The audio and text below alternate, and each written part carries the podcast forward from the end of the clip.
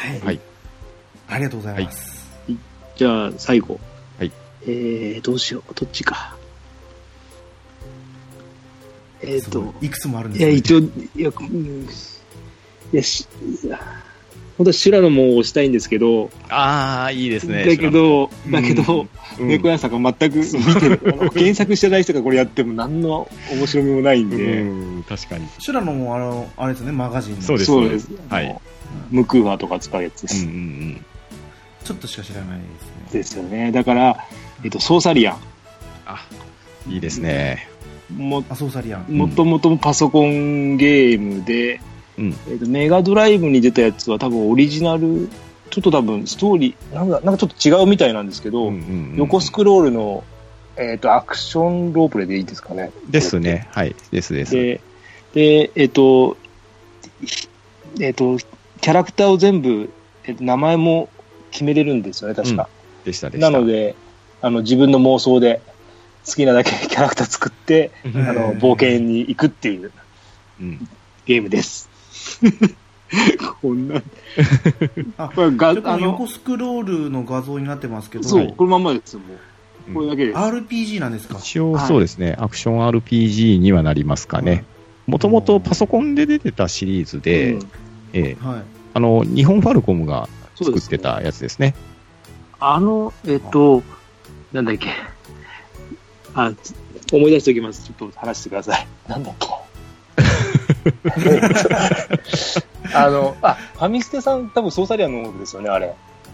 違うのかなファミステさんで使ってる、あ、音が。うん。ああ、あ、そうか。あのーファルコムは音源フリーになってるんで。フリーになってるから、うん多分なんかソーサリアンの音楽だなと思いながら、うんうんうんずーっと聴いてるんですけど、だったような。そ、うんそんだけです。うーこれも面白そうですね。うん。あ、これは、あパソコンでなんかかなりやり込んだ覚えがありますねう。ん。こえ、ちなみにこの味方キャラクター全部自分で操作しなきゃいけないんですか？いや、戦えっ闘とだけじゃなかった。じゃないですか？違いましたっけ？えっとですね、これパーティー組んでいって、で、えっと、どうだったかな？割とあの、自動とかで戦ってくれたような気もするんですけれど、どうでしたかね？そんなに忙しくないですよね。そんなに忙しくはなかったですね。えけど、だから難しくて、俺は、あの、いつもうろうろしてて、クリアまで全然いけなかったですね。ああ、まあ、今ならね、コレックサイトとかあるだろうから、いけると思うんですけど、うん当時だとな全然情報なくて意味が分かんなかったイメージが。確か、あのーあれですよね。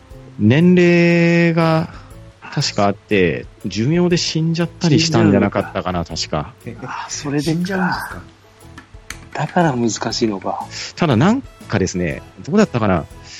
なんか、裏技かなんかで不老不死とかなんかそんなんもあったような記憶があるんですけどね、ちょっとはっきり覚えてないんですけれど、ちょっとメガドラ版がどうだったかな。僕、これパソコンで遊んでたんでうん、メガドラ版はちょっとあんまり触んなかったんですよ。情報があまりにも少なすぎて。うん。投げ出しましたね。今なら多分やれると思います。うんえその、やっぱり当時ってこう、まるっきり情報がないんじゃないですか。うん。ネットもないし。うん。まあ、あの、雑誌だけですね。雑誌ですね。うん。うんやっぱこう、じゃあこのソーサリアンは結構詰まりやすいソフトだったんですか？いや、どうだったっけまあ確かに謎解きというか、あの、フラグ立ててクリアしていくみたいな、そんなシステムだったと思うんですけれどう、んはい。あの、もう、仲間を全部自分で作れるのがもう、それだけで楽しかった。うん、うん確かに。この、この当時に、うん、ですね。うんうん。なかなかないタイプで。ですね。うん。あと、確かキャラメイクがうん、キャラメイクができて、あと、そのパソコン版とかってなると、どうしてもその、まあ当時いろんな機種でも出てたと思うんですけれど、なかなかその横スクロールの、えー表現っていうのが、どうしてもこう、ガクガクしてたりとか、切り替え切り替えになってたんですけど、メガドライブはさすがにこうね、今週巻きだけあって、こう、スムーズに画面がこう、滑らかに流れていって、それが表示されるっていうのは良かった記憶がありますね。うんそうあの触れたことがなかったから、うんうん。画像も見たことはなかったんですけど、うんちょっと古臭いですけど、まあ、今になるとそうかもしれないですね。ううんん普通にファミコンより綺麗だし、うんうん。まあ、ドラゴ別にスーン、パーファミコンと比べてもドラゴンバスターよりは綺麗かな。ドラゴンバスターなるほどこの横画面が。そうなんかメガドライブ、うん。侮ってたなって思うんですね。いや、まあ、一度触れると、やっぱり、うん。まあ、好きな人は多いそうです。ね。はい。あまのこの発言はどうなのかと思うんですけど、あ、はい。ファミコンミニやスーファミミニは買おうとは思わなかったんですよおーおーおーおーでもちょっとこうね話聞いててメガドライブミニは買ってもいいんじゃないか？な これあの、セガマニアの罠かもしれないですけどね。うんセガは好きだったんでセガスターン本当は買いたかったんですけど、うんうんなんかちょうど私が買い買える時期になったら、うん。セガと三四郎が出てきてはいうんはい。床全部が出てきて、うん セガが下火になってきた時期だったんで、うん。なるほど。あの時期はちょっと、そういけなかったんですすね。ちょっとさすがにあのファンでしたけど、自虐ネタが過ぎる時代がありましたからね。はい最後の方すごかったですね。えはいこのソーサリアンもやっぱり入ってきますかねいや、これもなし、ないですね。メガドライブっていう感じではない。そうですねパソコンパソコンのゲームっていうパソコンのゲームのイメージですね。ううんん、確かに。うん、まだ、修羅のも入れてくれたら、すごいなとは思うけど、いらないだろうな。はい。はい。もう修羅の門への愛がすごいですね。いやうん、すごかったんですよ。あのゲーム。あのゲームは本当に再現度が半端なかったですね。漫画が好きな人は、ええ。もう、漫画を読むがのごとく、うん。自分で操作しながら、まんまですもん。おーえじゃあ発売としては90年代前半とかだったんですか？修羅の門はシュラノモも結構後の方じゃなかったですかね。後の方だけど、あの、原作の、もう最初の方で終わっちゃった、あの、ゲーム自体は、うんうんうん、あ、そうですね。と、最初のトーナメントだか、日本でやるトーナメントで終わるんで、うんうん。うん。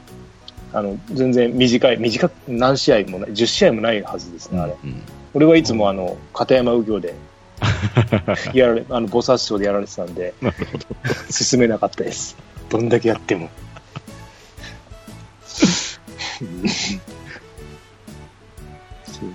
後ろのもんであの、あれうん格闘技の人の名前とか覚えてたんで、あーああ、なるほど、なるほど。うんうん。あの、なんだっけ、シュートの人とか、あれで覚えてたんで、はあ、はあはあ、あれ以外、あの、リアルでは全然好きじゃなかったけど、もう知らぬもん経由でもうああいうのは覚えてたんで、ああ、なるほど。バーリートゥードとかありましたね。はいはい。うん面白かったですね。うん。うんああ、そんなタイプ。私にとってうんうんの渡るがピュンとか、あああ。じゃあ渡るがピュンじゃないシーサーボーあれルですよね。渡るがピョン。渡るがピュンじゃなくて、うんカットビット。なんだっけ？ないやめっちゃ間違えました。あ、なんだっけななんだっけな。ああれあれですか？なんだっけ？渡るがピュンそう渡るがピュンは違います、やうん。あの野球とかのものですよね、タッチューと合敗が出るやつですね。はい。そうです。じゃなくて えーとあのチャンピオンでやってたチャンピオちょっン。とえっ変なと、変な格闘技。あれ、チャンピオンバキですか？あれチャンピオンだったっけな？チャンピオンだったらバキじゃない。ジャンジャンプだったかバキっジャンないやジャン。プじゃないや。マガジン。マガジン。マガジン？はい。マガジンで格闘技？名マジン前忘れたから結局どうも広げようもないんですけどね。まあ、それこそ修羅の門はマガジンですけれど、はい。うん。月、月マガです。月マガですよね。はい。習慣だったんですよね。最近ですか？最近？いや90年代。90年代。格闘技？から2000年にかけてだったような気がするんですけどはいちょっと思い出せないんで なかったことにしてください はい。はい。じゃあ、ソーサリアン、はいはい。ありがとうございます。では最後。はい。ンさんの4本目ですね。これね、悩むんですけれど、あのー本当におすすめしたいのは、えー不思議の海のナディアなんですが、うん。これも原作を、えー知ってる知らないで、ちょっとスタートダッシュが違うと思うんで、うん。あれ、ナディアは、はい。ノーチラスノーチラス号のナディアですね。はい。あのー最新のスーパーロボット対戦にも登場したんですよね、確か。うんうん。そうです、はい。スパロボで知りました。はい。えーえー通ってないんですか？そうなんですよあの、。いや、えっ、と、最近ですよね、あの、リマスターを一、なんかやってたのずっと。ああ、そうですね。はい。でですですかです。NHK でやっていたアニメが原作なんですね。原作で、うん。あれ、90年代ですそうですね。で、この間ですよ。またリマスターで全部流したの。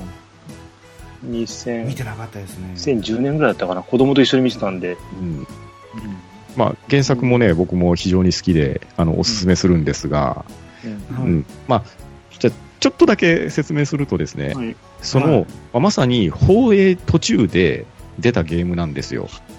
はい。なので、あの、最後の展開とか丸きし違うんですけど、ただ、違うオリジナルストーリーなのに、すごくいい話で感動的なんですね。もうこのゲームそのまんまで原作終わらせてもいいんじゃないって思わせるほど、いい出来のアドベンチャーゲームだったんですよ。はい。まあちょっと版権の絡みとかでメガドライブミニに入るかどうかっていうのは怪しいですけど、あのーぜひこれはいいアドベンチャーゲームなんで、おすすめはしておきます。あはい。あ。そうか、そうかあのーやっぱりその、さっきの修羅の門しかり、え版権もあかかってくるん、んですね。おそらくかかってくるんじゃないのかなって、まあ邪推しちゃうんですけれど。まあ、もともとはね、えーまあ、NHK で放送されたガイナックス製のアニメなんですけれど、はい。えーあの、ゲーム自体は、えーこれ、ナムコが作って出してるんですよ。はい。あ、おなむこ。はい。で、あの、まあ、登場人物とか、えーそういったあの中で出てくる、えーメカニックの類とかは、当然原作に準拠していて、まあ、話の筋も途中まではもう大筋一緒なんですけど、まあ、最後に向かっていく話とラストの結末が原作とは大きく違うという話なんですね。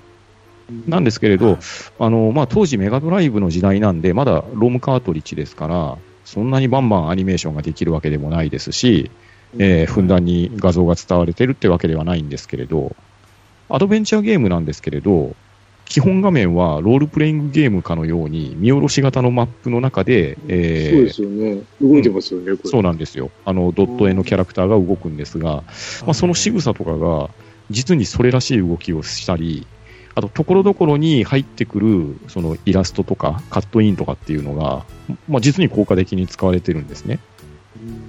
で、まあ、これ、もう本当に、本当に最後の最後のエンディングの絵なんですけれど、えーまあ、不思議の海のナディアには、えーまあ、主人公が、えーナディアとジャンがいて、で、うんまあ、そこに、えーまあ、ペット的な扱いで出てくるキングっていうライオンの子供がいるんですけれど、そのライオンの子供が、まあ、木の根元のところに、えーちょっと寝ているような居眠りをしているような感じで、で、横に、えー小さな、こう、どうですか、芽が出た、えー植物が出てて、で、テロップみたいな感じで終わりって出るのがエンディングの最後の画面で、実に NHK っぽいなっていう感じで終わって、ああ、いいゲームだったっていう記憶があるんですね。うん。えーまあ、という、まあ、不思議のナディアなんですけど、まあ、ちょっとこれをあの4本目にしてしまうと、あれなんで、うん えー不思議の海のナディアの、まあ、ちょっと、えーミニ情報ですね。はい。アミニ情報ですね。で、まあ、まあ本命は、えーちょっと何回も出して申し訳ないんですが、えーやはり悠々白書魔境統一戦です。うんこれはぜひ触れていただきたい格闘ゲームですね。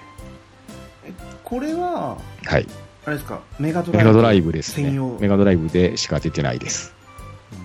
えー当時、悠々白書って、もういろんなところでいろんなゲームが出てるんですよ。まあ割と人気の漫画だったんでね。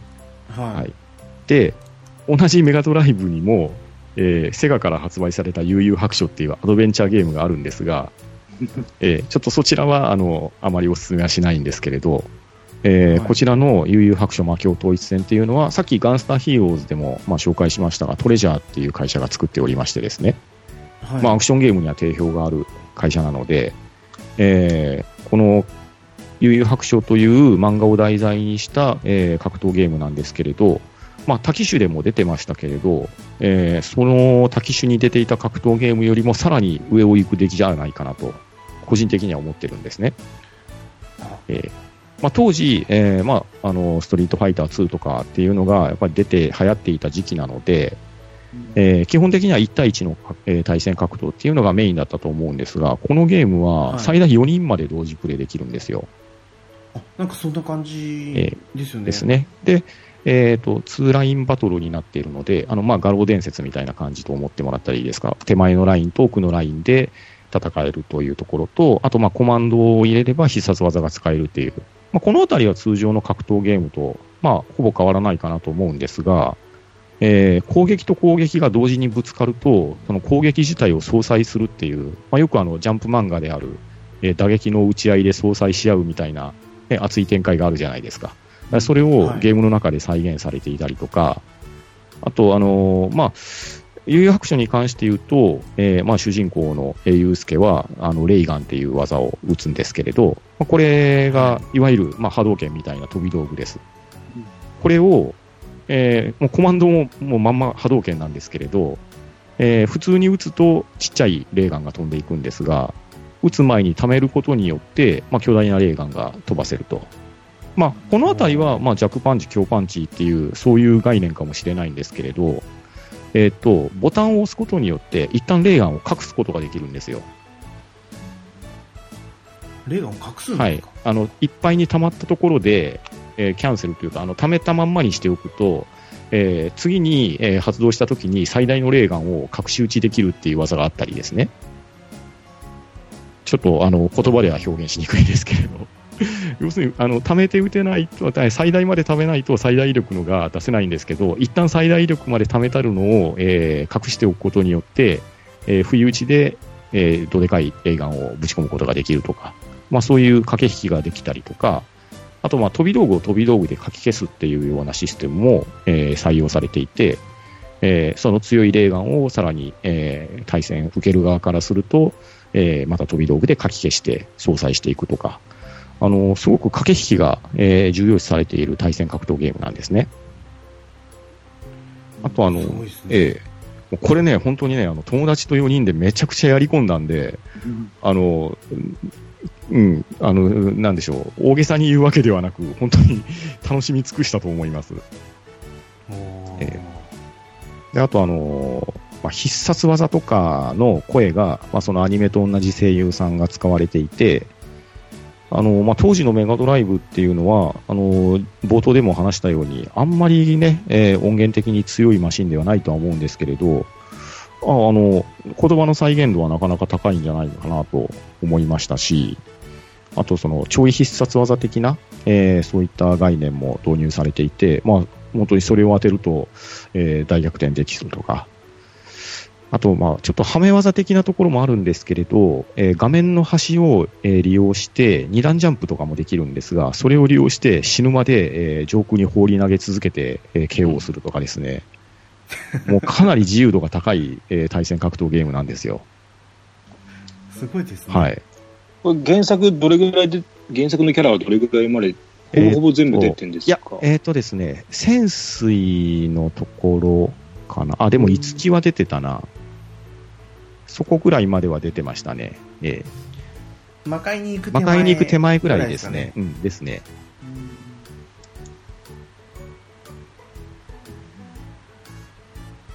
ちょうどスーパーファミコンだと、スーパーファミコンではナムコから格闘ゲームが出てたと思うんですよ。あの、どういうんですかね。えービジュアルバトル的なやつと、えー普通の 2D の対戦格闘の2種類あったと思うんですが、はい。えーまあ、一応、一通りはしましたけど、はい。うん、やっぱ総合的にこれが一番面白いんじゃないのかなと、個人的には思ってます。あーそれちょっと調べてみたら、ファンの中では一番良かったんじゃないかって、いうん。まだに言われてるってですね。書いてまだにこれやったら楽しめる自信ありますよ。あーすげえ、なんかバトルに中毒性があるとかっていうのも書いてありましたね、本当に。ええで、まあ、4人同時にすると、あの、単純に上手い人が勝つわけではないわけですよね。やっぱりあの、後ろからえー隠れてこそっと、えー技を決めてとどめを刺したりっていうのもできますし、まああとまあ原作に出てきたあの、トグロ兄弟の、えー兄の方ですね。もう、あの、完全に、はいえーあの、なんて言いましょうか、隠れて離れたところから技を当てるようなキャラクターになってて、なかなかトリッキーなんですけれど、あそれであの僕の友達、そのキャラクターしか使わない友達がいたんですけれど、あの割と姑息な手で勝利を奪っていったりとかしてましたね。あ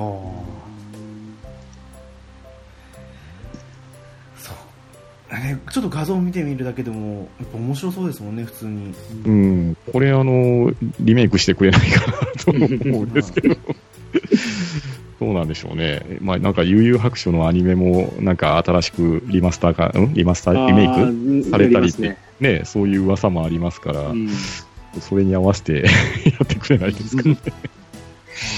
ドラゴンボールはずっと出続けてるのに、ねえ。うん。はい、悠々白書は 来ないですよねですよね。まあ、アニメが始まれば可能性はありますよねうん。うんうん。うんそうですよやっぱこう、ね、今の若い子にも知ってほしい作品ですからねですね。うん。うんあれ悠々白書もなんか無料で読めるんじゃなかったんでしたっけ？あ、なんかあれ、あ、そうなんですか。へえ。あれ、そう、この間言ってたけど、あれ何ですかね？あれから見ないですけど。私も見てないんですよね探したんですけどね。ほうほうほうほ有白書、スラムダンク、ドラゴンボールもあったかな。うほうとかが無料で見読めるぞっていうニュースが流れたんですけど。ええまあ、悠々白書原作が19冊とかぐらいじゃなかったかと思うんで、んだ。割とさらっと読めますよね。うん、うん、うん。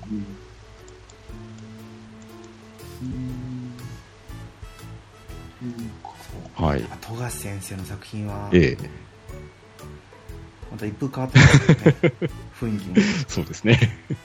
うん、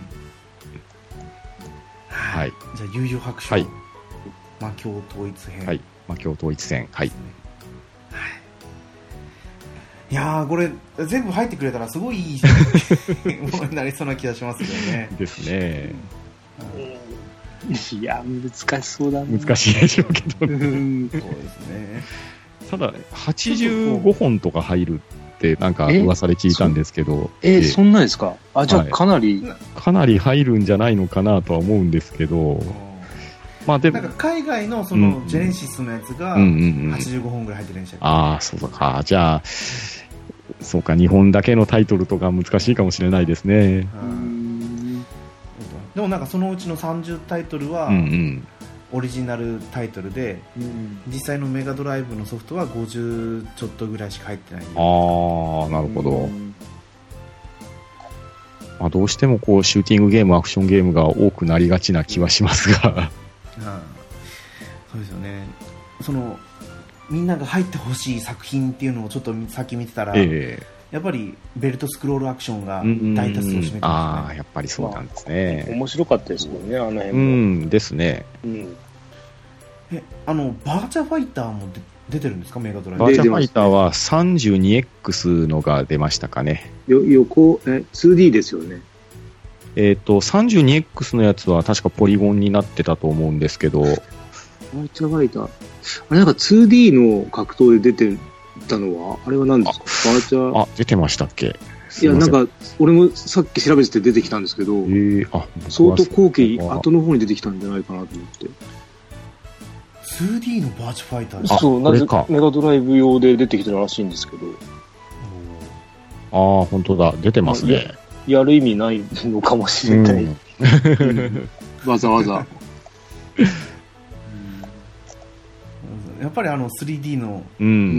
カクカクのポリゴンで やるのが面白かったですけどでしたね。うん。あと、だからバーチャレーシングとかは入るじゃないですかね。あはいはいはい。うん。あれは、あれ、あれもでも確か 32X じゃなかったでしたかね。え、でしたっけ？あ、違うか。普通に出てたか普。通に出てたんじゃないですか。なんか、なんかちょっあと、まあすごいポリゴンだったけど。言われてみれば出てたかもしれないな。32X のやつはその後出たやつかな。32X っていうのはなんかそのメガドライブにえっとですねはい。メガドライブはですね、もうあの、まあ、セガ製のハードの、まあ、宿命と言いましょうか、なんと言いましょうか、メガドライブってもう、すごいあの、かさばる機械なんですね。はい特に僕が持ってたのは、えー本当に発売日に、発売日付近で買った旧型のメガドライブだったので、はいそれに、えー後日発売されたメガ CD を買ってですね、で、はいメガ CD をひっつけるんですけれど、あのーメガドライブは途中でメガドライブ2っていうコンパクトになった本体にこうリフレッシュされるんですけど、メガドライブ2はいですか、、あのかなりちっちゃくなるんですよ。薄型で、あの、はいシュッとしてますよね。シュッとしてますよね。かっこいいかっこいい系になってるんですね。で、青い、青が入ってくる。そうですねなんか、差し色に青が入ってて、なんかかっこいいなって。うんで、あのーそのメガドライブ2に対応したメガ CD とかも出たんですよ。うん。なんですけれど、あのーまあ、当然、旧来のメガドライブを、えー一番最初にね、対象として出たメガ CD っていうのは、あの、フロントローディングシステムの CD ドライブだったんで、ボタンを押すと CD のトレがこう、ビーって前に出てくるようなやつで、そのメガドライブの本体をもう丸ごと上に乗っけるような形の大きさだったんですよ。おということはですよ、メガドライブって割と大きい本体だったんですけれど、ーはい、ええ、それと同じぐらいの傘のぶさらに分厚さが2倍か3倍ぐらいあるようなメガ CD の上に本体が乗っかるんですね。はい、で、その乗っかった上にさらにそのパワーアップキットとして 32X っていう機械が後日発売されて、それをあのメガドライブのカートリッジが入るところにガシャンって乗っけるんですよ。おーあカードリッジのところにはい、乗っけるとと。で、その上に、えーさらに 32X 専用の、えーソフトを突き刺して遊ぶっていう、もうあの、かさ高いことかさ高いことで、ものすごいね、存在感の、もうなんかあの、合体マシーンになるんですね。えーで、しかもそれぞれ、えー AC アダプターがついてるんで、よね。うん。え？そう。はい、あの電力共有しないんですよ。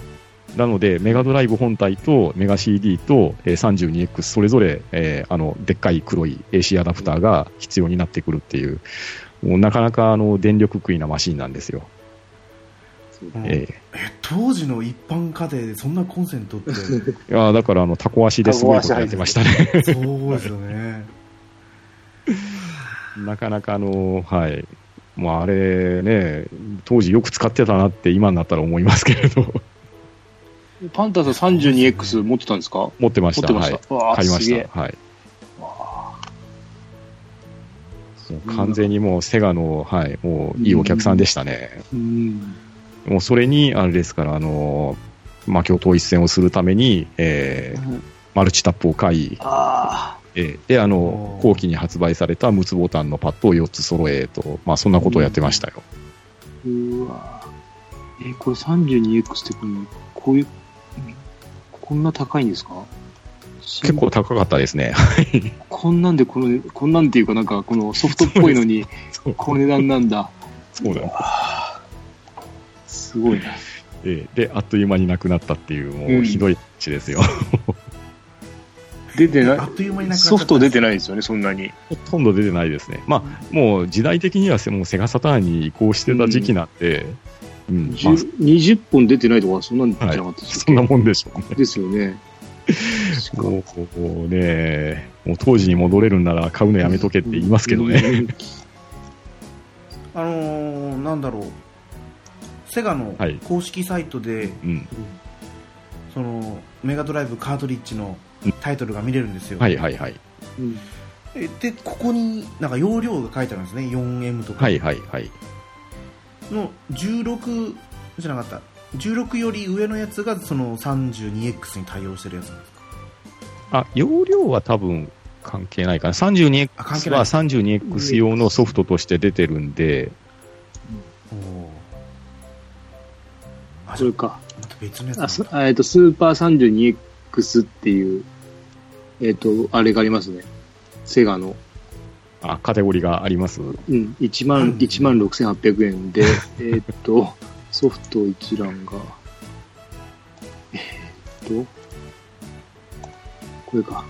1、2、3、4、5、6、7、8、9、10、11、12、13ぐらいですか？ああ、バーチャレーシングのデラックスがこっちで出てますね。それだ。うん。僕がちょっと勘違いしたの、それですね。あ、でもこれ容量やっぱりあれですね、お多いですね、32X のやつは。うん。24 とか16とかになってるんで、メガドライブ4とか8とかのはい確か容量だったと思うんで。うん。うわこれきついな。あの、あれみたいですね。あの、任天堂のあ赤赤いやつ、3D のやつみたいな。何でしたっけ？えっ、とバーチャルボーイバーチャルボーイそう、バーチャルボーイ的な、あの、ソフトの本数じゃないですか。ああ、あの、販売本数的にはそうかもしれないですね。えーえじゃあこのベアナックル3とかもうん。32X、うん、普通です、それは。ベアナック3は普通に出ましたね。はい。大体普通でできますよ、うんメガ。ドライブで。あのですで、す有名どころは。うん魔境統一編はでもあ、それはメガドライブでできます。普通に。あ、はいそうなんですか、うん。普通のメガドライブのソフトを 32X で起動すると処理速度が上がるとかあ、そういうことはなかったはずですね。確かソフトの形状が違ったんで、あそうなんですか、本当だ 32X 単体でえ表示されてますね、ーそうなんですよ。すっごい高い。セガスターンより後ですかもしかしてえっと、94年の12月3日になってるんで、そうか、セガサターンより後か。だからだ、まさかのだから売れないんで。まあね、売れるわけはないんですけどね。本当だソフトが本当にちょっとしか出てないですねです。もう、完全にコレクターズアイテム化してる気がしますね。あーそうなんだドリキャスあ あのセガの、はい。セガハード大百科の公式サイトで、はいドリームキャストが選べないっていう、ああ、選べてないですね、これ。あ、本当だ。黒く抜けてますね。なんででしょう。なんですかね間に合わなかった。えセガじゃないですよとかじゃない ないですよ、ね、間違いなくセガですよ。ドリームキャスト。へえいやーでもやっぱこう話聞くとやりたいなと思いますね人の話聞くのはやっぱりいいですねああ、よかったです。はいまあ、今回一応もうメガドライブだけを選んだんですよ。ちょっとメガ CD はもうあえて除外したんで、そう。はい、はい、メガ CD のが、うん、方がっていうか、メガ CD もい良かったですけどね。そうですね。うん。まあ、おそらくでもメガドライブミニにはちょっと入らないんじゃないのかなっていうところもあって、うんはい、あえてロムカートリッジを選んでみました。うんあーそのメガ CD のソフトは入ってこないだろうと、ん、じゃ。入れてほしい入れてほしいけどのもありますけどいっぱいね。ある。でも、あれですよね、グランディアが、あれですもんね、スイッチで。あの、スイッチでワン、ツーが出るって、うん。ね、ニュースがありましたね。よかったよかった。うん、グランディアってあれはセガサターン。メガ CD だったんですか？あれ、サターンじゃなかったですか？あれあれ、サターンですか？あれ。ええあれ、メガ CD じゃなかったか。あれはルナーがメガ CD じゃあ、なでしたっけ？かだけでしたっけ？本当だメガ CD 乗っかるんですねこれにここに。いあの、横と、横にガチャンってつけながら、そうなんで、す。横、横で、あの、接続の場所があって。うん。なんかスーパーファミコンのうん。サテラビューとかじゃないですか、ああ、そういう感じ。まあただスーパーファミコンよりもメガドライブ横幅が長いんで、うんかなりかさ増し感はありますよね。うん。アルスラン戦記とかってこんな昔からあるんですねあ、アルスラン戦記は、はい、昔からありますよ。えこのアルスラン戦記と、はいあのアルスラン戦記はい、あの、田中良樹先生の、はい、はい作品ですんで、ああれ当時、うん自分が多分中学生ぐらいの時にやってたと思うんですよ。ーはい、はい。で、あの、角川映画かなんかで劇場映画化されたんで、あれからもう十数年経って、えー昨年か一昨年ぐらいにようやく完結したっていう話じゃなかったでしたかね。あーえで最近やってたやつはじゃあリメイクみたいな感じじゃないですか？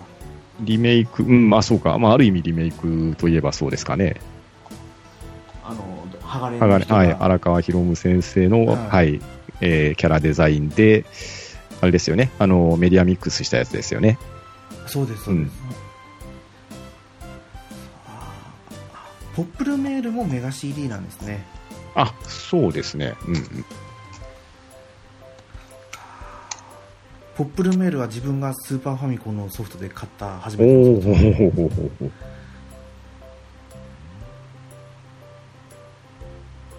ちょっとメガ CD とは違う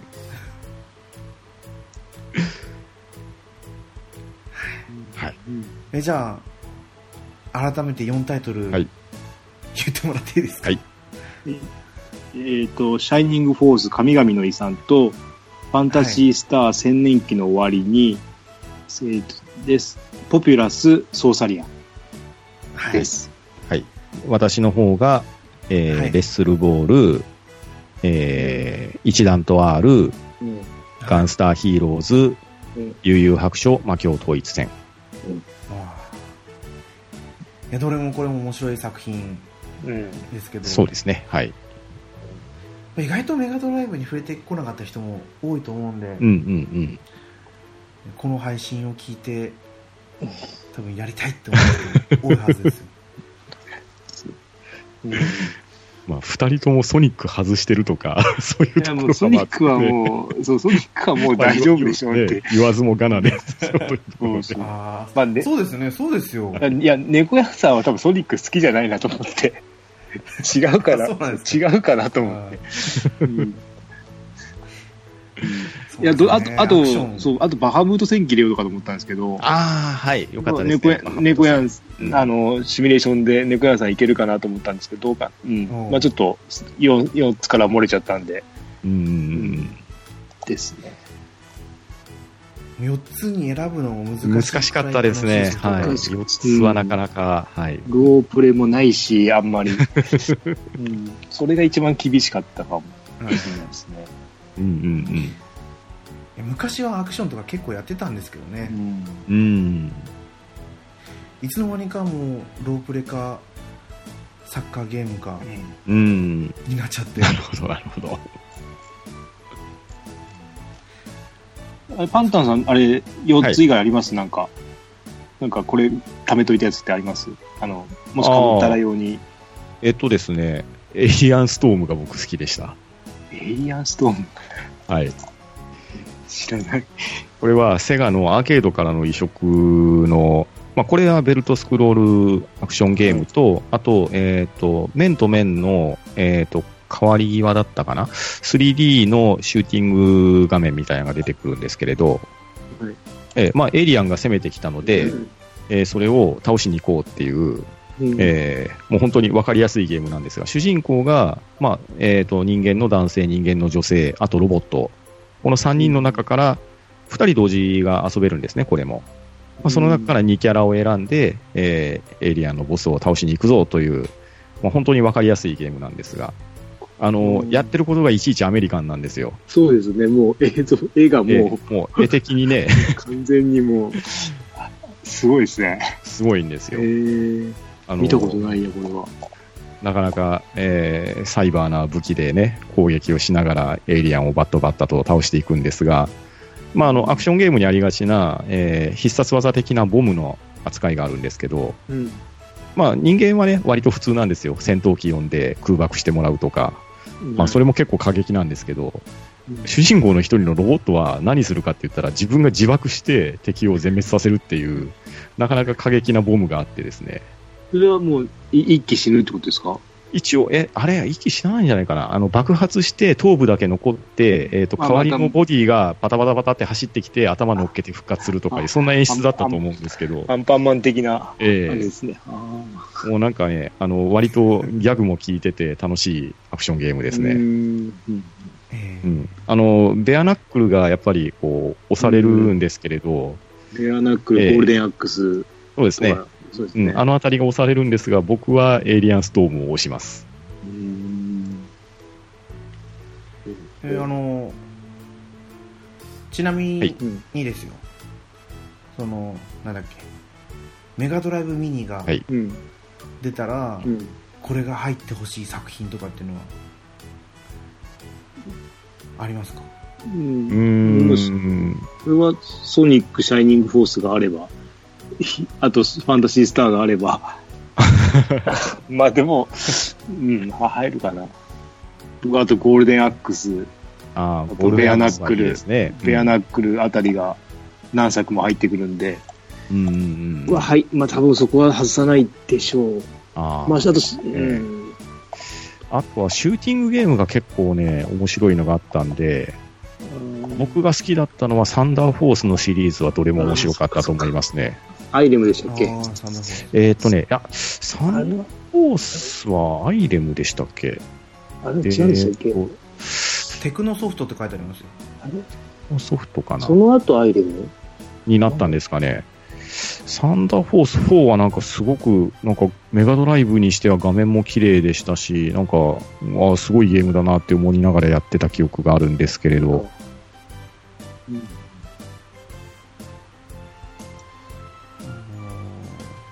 ぷよぷよとかああ、そうですね、ぷよぷよは、コラム、うんコラムスもありコラムスますよね。でしょうね。うん、もうセガの落ちゲーで言えば、ね、うんコラムスはいですね持って。ましたね。うんうんうんぷよぷよも、あれか。うん。あれ、魔導物語は、あれはゲームギアでしたっけ？一応、えっ、と、メガドライブの最後の方にラインナップはされてたような覚えがありますね。あったか。魔導物語はあれは RPG えっ、と、3DRPG がパソコンで出てましたね。はい。うん。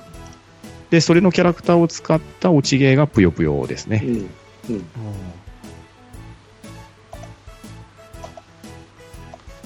やっぱりこう他のミニと同じで同一タイトルが複数 入ってくるかもしれないですね。でも、あの、全く別物だからいいんじゃないですか、うんこれは。ですね。うん。うん。あとは何、何が、さすがにあのネオジオのあああいう、あれはあれはちょっと、どうなんだろあ、ほとんどキングオブザファイターズじゃないかっていうやつですよね。そう、う。うんメタルスラッグもどんだけ入れるんだと、うんうんうん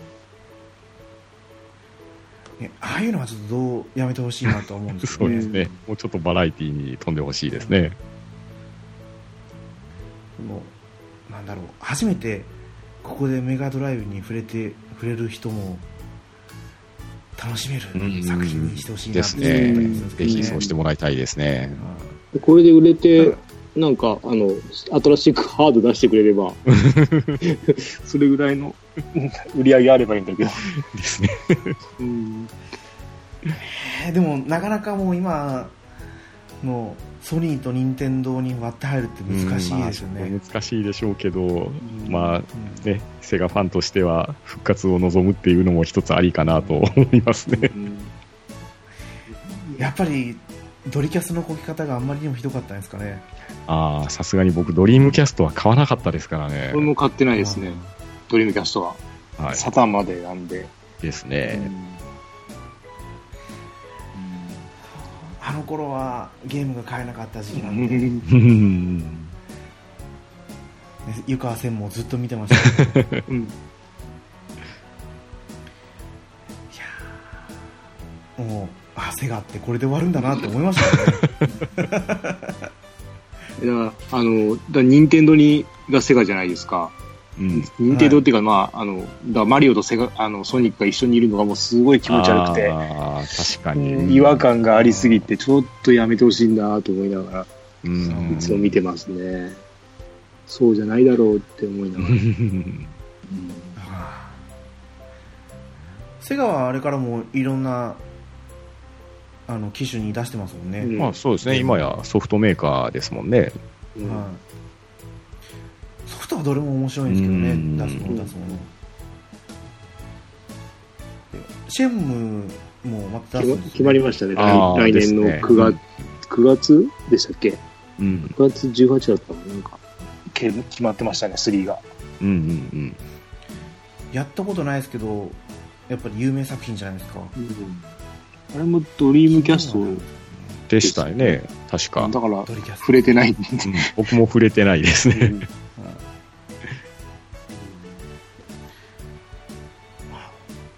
うあのさっき、え、おすすめのタイトル言ってましたけど、はいはい、これなんだろう？何かのネットの記事なんですけど、はい、ロケットニュース24かな。郷羽鳥っていう人が、うん、そのメガドライブミニに入入ってほしいソフトっていうのを上げてるんですよほうほうほうほう。なん何タイトル上げてるのかなこれあ30本ほうほうほでもあバーチャファイターはジェネシスで出てるんですねバーチャファイター2あう。海外版ってことですか。うん海外なんか。でもここに普通にガンスターヒーローズ入ってるし。シャイニングフォース入ってるし、うん。でレッスルボールもお入ってる。で悠々白書魔境統一戦、はい。不思議の海のナンディアンおとお分かってますね。うん。入ってますねこれがまた、うん、みんなこれ入れてほしいと思ってるやつが入んなかった時が多分大変。ああ、ですうね。ん、これはまずいだろうってなっちゃう確かに確かに。ああ、これこの記事だ。ああ、確かに。スーパーモナコグランプリとか。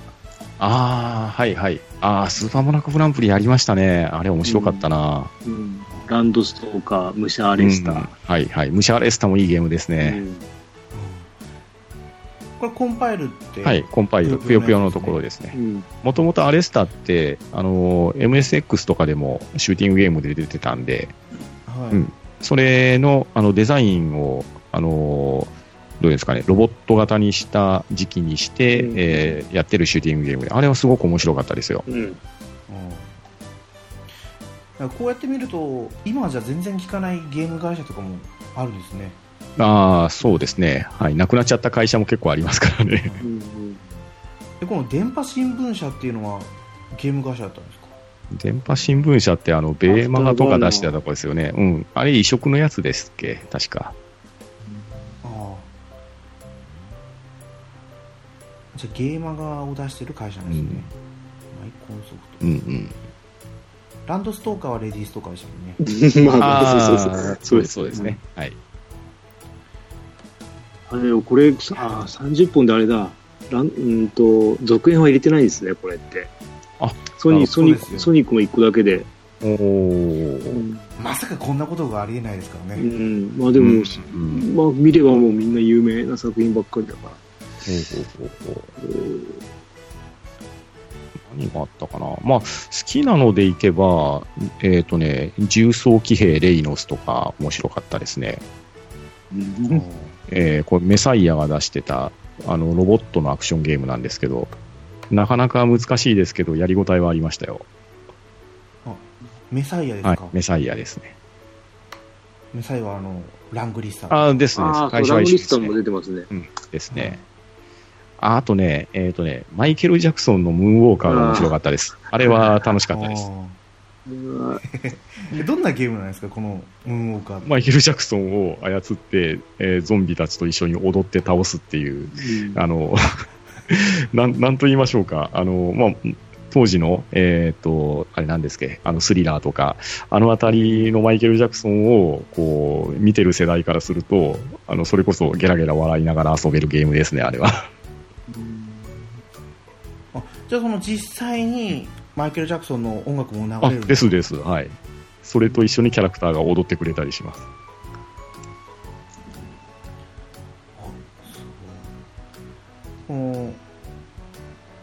外海外で出てるじゃないですかジェネシスはいはい。のはい。その何タイトルも入ってるやつ、うんうん。それでかぶってるやつってあんまりないんですかね？結構かぶってるんですかね？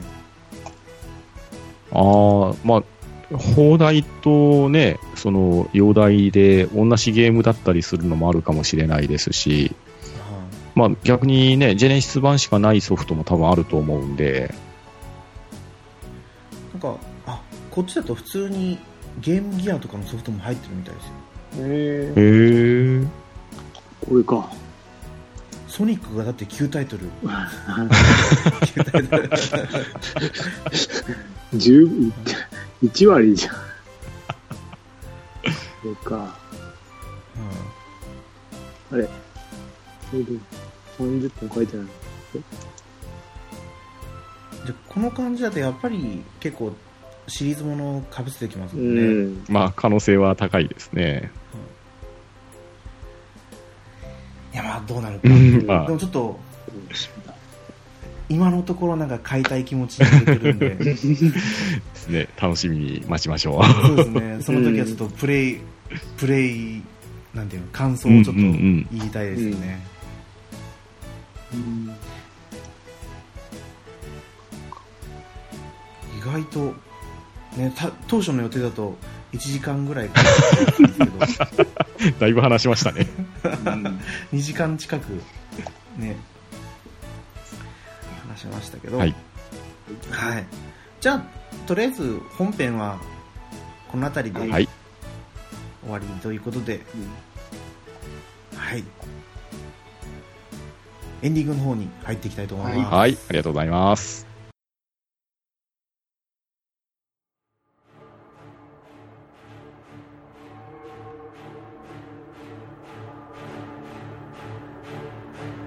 カキャスト集結先の読めない展開。今年一番の問題作。これは実話だ。きっとあなたは涙する。キャット VS ラックーンドググータラジオ。近日公開。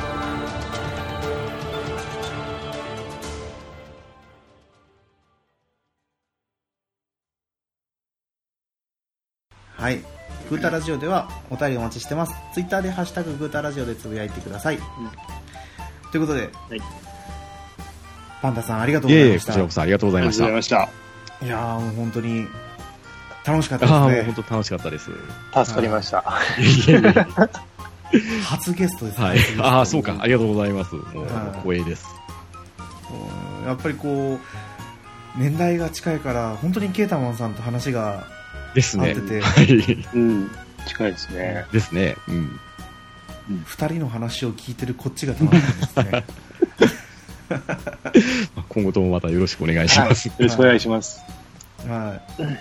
あの、まあ、番宣、番宣じゃないですか。ああ、はい。番宣ですか。はい。はいあじゃあ、せっかく来たので。はい。えっ、と、ポッドキャスト番組、ハンドンダ話で、はい、えーお話しすることが、えー割と多い私なんですけれど、えー不定期配信しておりますので、えーよろしかったら聞いてみてやってください。よろしくお願いします。はい。ということで、ね、ハンドンダ話、はいいや、本当にいいタイトルだなと思ったんですよ、ハンドン。はい、そうですね。ゆるーく、はい、あの、みんなで語らってます。そうです。でも、ハンドン、ね、私もちょっと下の世代ぐらいまでしか刺さらないんですけど、ええ20代前半の人にはもうハンドンっても分かんないですよね。ああ、そっか。うんハンドンがない世代ですよね。そうなんですよ。うんいやーでも、だからこそのこのハンドンダ好きになって思ってます。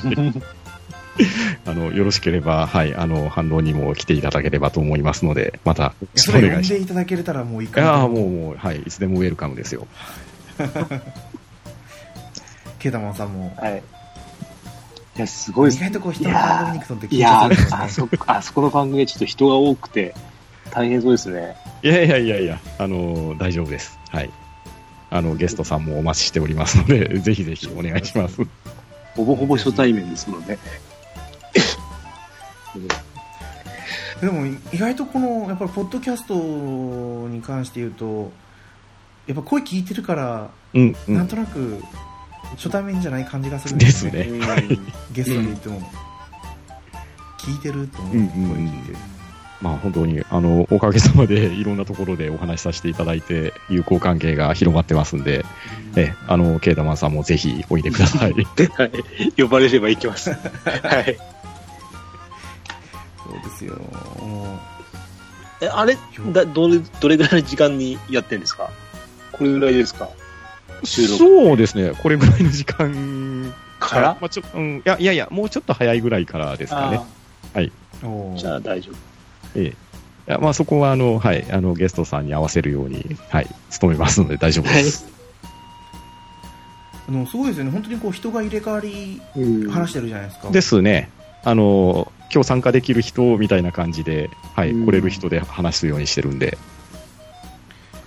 そのスタイルすごいなと思ったんですよね、ああ、もうこれはもうあの、虹パパさんとか兄さんの力だと思います。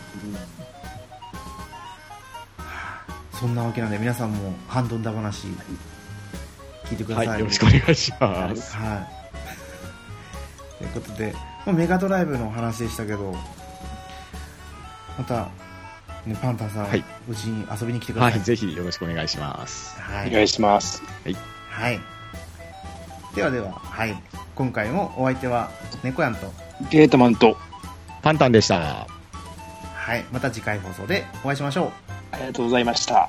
りがとうございました。ありがとうございました。